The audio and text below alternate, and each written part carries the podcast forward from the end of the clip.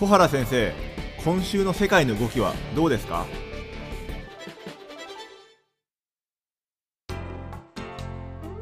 皆さんこんにちはオートバンクの上田です。皆さんこんにちは東京大学の小原です。じゃあ早速ですけども先生今日はどんなテーマでしょうか？えーっとですね実はあのいくつかニュースがあるわけですがはい。例えばあのトランプ大統領がね、えーその事前のその全くうその報道がない中でねはい。あアナウンスがない中でアフガニスタンを突然訪問したんですね。はい。で、まあ、これはトランプ大統領、そのタリバンとのですね、えーまあ、和平交渉、はい。これに対する意欲をまあ示すということでね、えー劇あのまあ、劇的なあの効果を狙って訪問したわけですけど、はい。あのこれはあの大統領選も見据えてね、トランプ大統領とすれば、あの前回の大統領選挙で、まあ、公約をしたアメリカ軍、これをね、米軍をまあ、その撤収させると。はい。で、まあ、シリアでもね、まあ、この間私がお話ししましたけど、えー、米軍を撤収させるという話で、はい。実はそこに、まあ、トルコがあー入ってきてですね、えークルドとの関係が非常に難しくなったというような話をしました。はいあの、トランプ大統領からすればね、同盟国に対する、まあ、コスト負担の増増大を求めるといったようにね、アメリカが、まあ、これまでね、その、自分たちの、その国力、まあ、その、軍、軍ですね。はいで、これ、まあ、タックスペイヤーがいるわけですけど、うんまあ、そうした国民の犠牲のもとにね、同盟国をサポートしたり、まあ、いろんなね、あの、国際社会の、まあ、平和を支え、安定を支えるためにね、アメリカは大変な、その、犠牲を払ってきたんだみたいなね、まあ、そうした、その認識があるもんですから、まあ、そう、それをもうやめるんだと。はい。アメリカは世界のお巡りさんでもうありませんよという、まあ、これはオバマ大統領が言ったわけですけど、実際にそれをね、えー徹底しているのが、まあ、トランプ大統領だということで、うん。まあ、そこをね、えーはやはり支持する、そそうしたそのトランプ大統領の姿勢を歓迎するような、まあ、あの国民も非常に多いわけですよね、アメリカには今。まあ、ちょっとその、やはり疲れてるという部分があると思うんです。アメリカ人全体がですね。はいまあ、そういう中での、まあ、あの、このトランプ大統領の訪問だったわけです。はいそれからもう一つはですね、あの、北朝鮮がまた飛翔体を2発撃ったということで、まあ、はい弾道ミサイルなんだろうと思うんですが、はいあの、5月以来ですね、北朝鮮は、まあ、これまで、えートランプ大統領とも3回ぐらい、金正恩、あの、委員長、あの、会談をし、あるいはまあ、最後の反問点では握手だったですが、3回目は。はいまあ、そうした対話路線からですね、少しやはり挑発的なあ姿勢をですね、見せてる。まあ、これはあの北朝鮮自身、金正恩委員長自身がですね、うんまあ、デッドラインとして今年の年末までと、それまでにアメリカが態度を変えなければ、あの、新しい道を行きますよというような、まあ、あの、警告をしてるわけですが、まあ、そういう中でまた、あ撃って、あの、5月以来もう13発撃ってるわけですね。はいで、今回のこの弾道ミサイルってのは、あの、2発撃ってるんですけど、その間隔が1分なんですね。1分？そこにな、えー1分なんです、たったの。で、何を意味してるかというと、まあ、波状攻撃ができるということなんですよ。ああえーなるほどえそれでね、日本も、もちろん弾道ぼミサイル防衛システムっていうのはあります。はいで、これを強化してるわけですが、これ、もし波状攻撃を続けざまにですね、ミサイルを撃たれるとですね、はいなかなかこれ防衛するのが難しいっていう、うんまあ、そういう意味で北朝鮮が、そのミサイル能力を向上させてるとはいいうことがね、非常に大きな、まあ、今、脅威になってるわけですね。一見、要するに今、その北朝鮮問題っていうのはですね、静かな感じをします。あの、はい2017年の時のね、あのーアメリカが空母部隊を送ったりしてですね、うん。本当に戦争になるんじゃないかというようなね、はい。まあ、そうした緊張状態から、まあ、その後2018年対話があってですね、はい。まあ今もそれがその延長線上にあるということで、なんとなくみんな危機感が薄れてますけど、まあその間にも着々とまあ北朝鮮はそうした能力をまあつけてるという、まあそこは忘れてはいけないんだろうと思うんですね。はい。まあそうした動きがある中でね、ちょっとその今日は実はそういった話以上にね、はい。えー大きなニュースになった香港のはい。問題なんですよ。はいはいはい。で、これはあの、あの27日にアメリカの議会でですね、はい。あの、香港人権民主主義法っていうのが、まあ、あの、トランプ大統領がですね、署名することによって成立をしたんです。はい。で、これに対して中国が、まあ、内政干渉だということで強くまあ反発をしてですね、報復措置も取るぞというような、まあ、構えも見せてて、はい。まあ、このについての報道が、まあ、非常に多くあるわけです。はい。で、まあ、私もの一昨日の夜9時のおニュースでですね、NHK のニュースなんですが、まあ、あの、インタビューされた私の発言が、まあ、あの、報道されてますけど、まあ、の、この問題についてですね、今日少し、あの、はい解説をしてみたいと思います。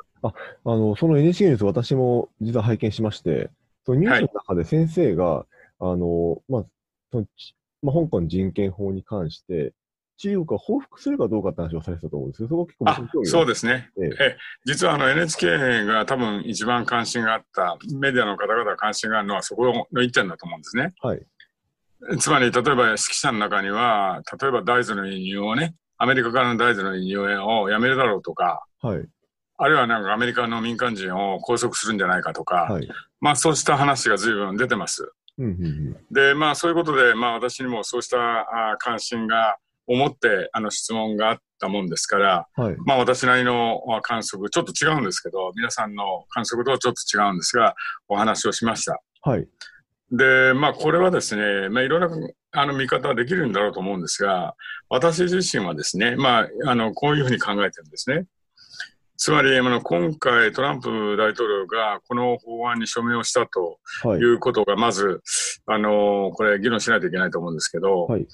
これについてはですね、そのアメリカの議会、まあ上下両院ですよね、ほぼまあ全会一致で可決をしてるんですね、これ。はい。つまり共和党、民主党っていうのは今まあ大統領選挙も控えて党派対立が非常に厳しい、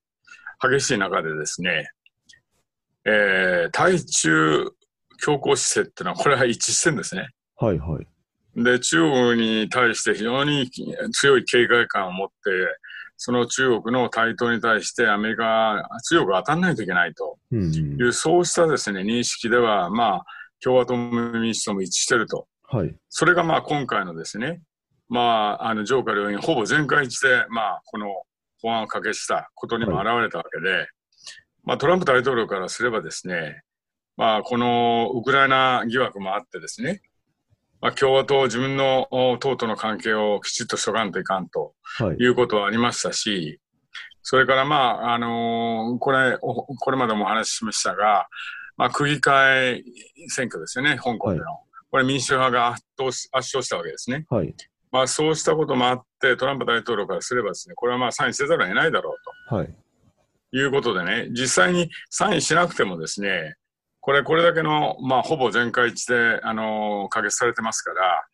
もう一度上下両院がですね、3分の2で再可決すれば、これ成立しちゃうわけですね。はい。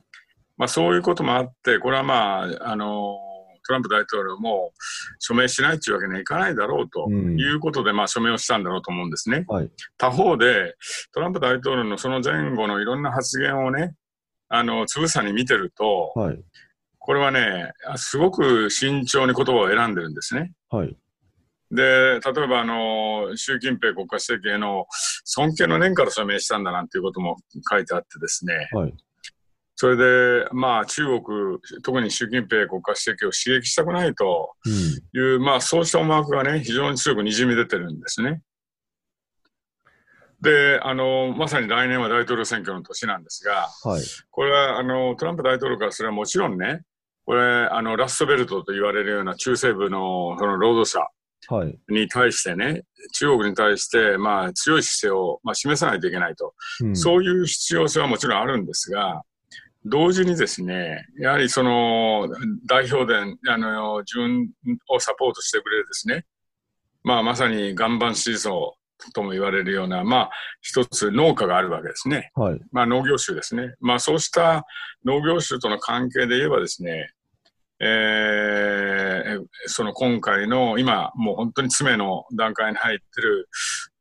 中国との貿易交渉、これをね、なんとかまとめたい。まあ、それにはこう影響を与えたくないと。つまり、はいまあ、米、あのー米中の貿易交渉とこの香港の問題をね、できれば切り離して考えたいとはい。いうのが、まあ、トランプ大統領の思惑だったんだろうと思うんですね。うん。で、だ、かたやね、中国はどうだったかというと、じゃあその中国もですね、実は今経済的な非常にその、厳しい状況が出てきてるわけですね。難しい状況が出てきてるわけですね。はい、まあそういう中で、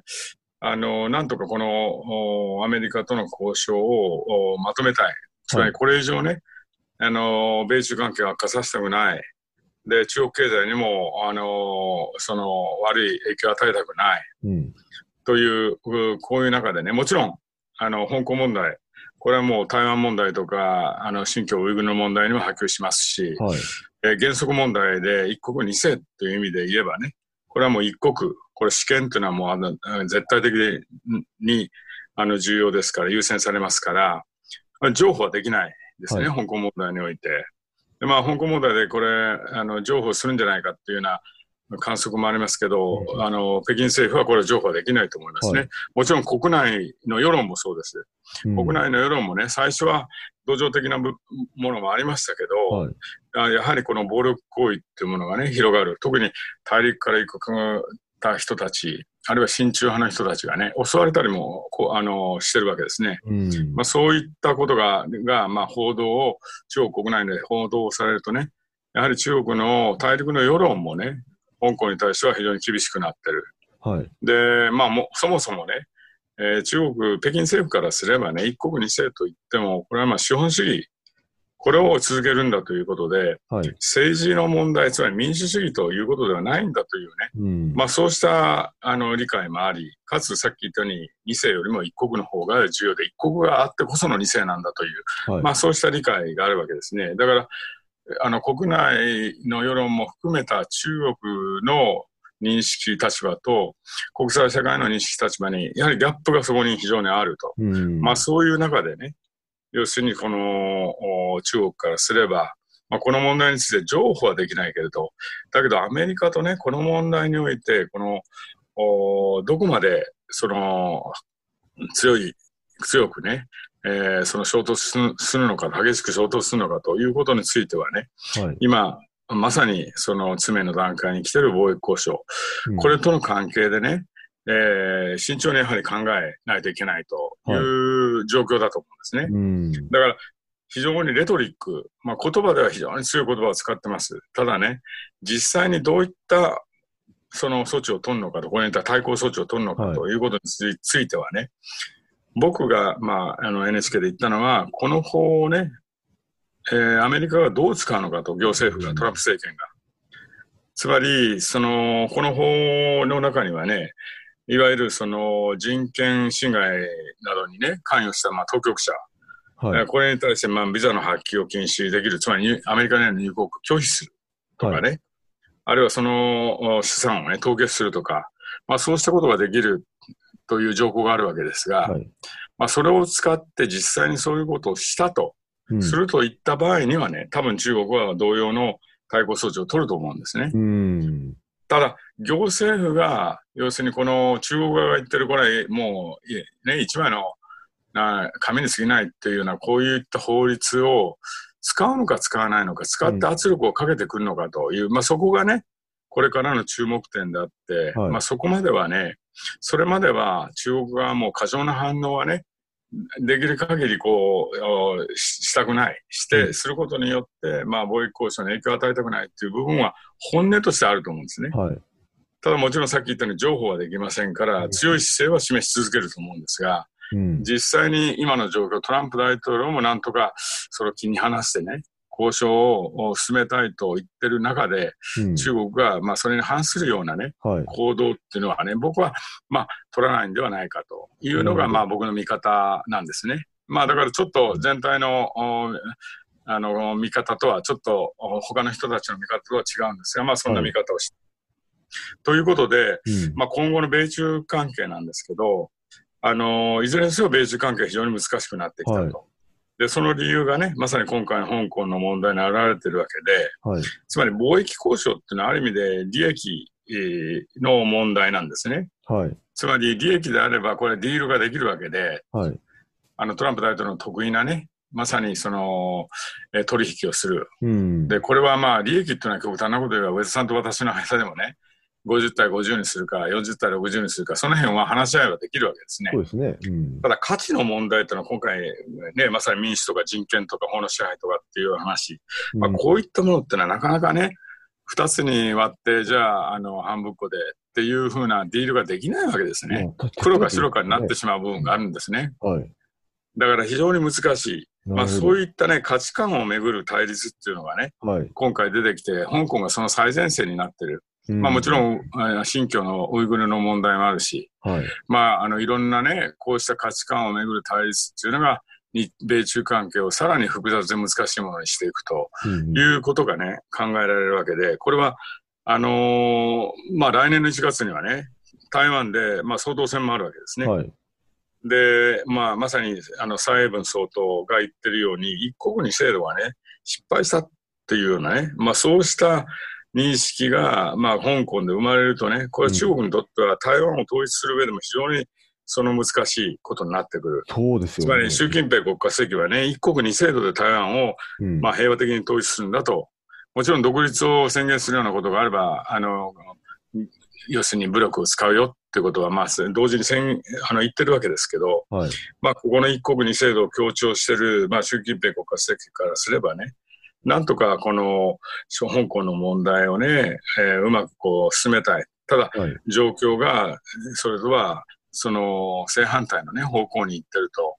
いうところで、習近平国家主席もね、国内では非常に難しい状況になってきてると思うんですね。うんこれ、習近平国家主席の外交に対する批判とかね、不はい。満っていうのがね、じわじわと出てきてるようなあ感じがするので、まあ、その辺は今後、あの、私もしっかり見ていきたいと思いますが、うんまあ、そんな感じで、あの、見ています。はい。はい。なるほど。よくわかりました。ありがとうございます。はい。ということで、ちょっと長くなりましたが、今日はこのぐらいで、はい。はい。今日はどうもありがとうございました。はい。どうもありがとうございました。次回お願いします。はい。はい。はい。失礼いたします。